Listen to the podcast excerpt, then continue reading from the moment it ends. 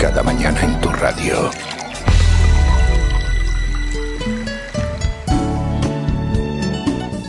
Aún a la espera de la solución del problema. ¿Sabía que la solución del problema está esperando es por ti?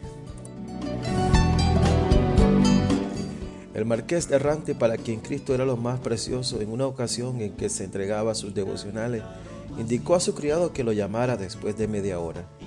Este, al ir a cumplir con la orden que había recibido, vio tal expresión de santidad en el semblante del marqués que no se atrevió a hablarle. Sus labios se movían, pero no se oía ningún ruido. Esperó hora y media y cuando lo llamó, el marqués dijo que el tiempo que había pasado en comunión con Cristo le había parecido muy corto. Yo creo que el dilema de una gran parte de nuestra generación, sobre todo de algunos que decimos ser siervos de Dios, es que nos sentimos autosuficientes. Es por ello que pasar largas horas de oración no es funcional en estos tiempos, según algunos. Pero por experiencia les puedo decir, no cometan ese error.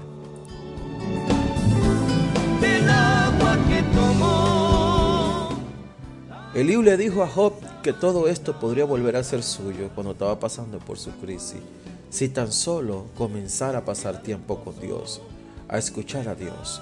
Job 33:26 dice, cuando él ore a Dios, será aceptado y Dios le recibirá con alegría y lo restaurará a una relación correcta. Aunque esta sección no podría aplicarse correctamente a Job y su situación, sigue siendo una descripción poderosa y hermosa de cómo Dios le habla al hombre y lo que el hombre y lo que Dios hace en la vida del hombre o la mujer. Esa mujer, ese hombre que va constantemente a un gran tiempo de oración, humillado.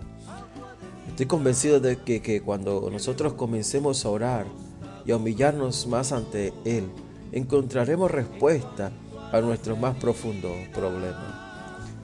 Y nosotros aún seguimos creyendo que no hace falta dedicar horas a solas con Dios. Desde Radio Oración, Pastor Ender Santiago.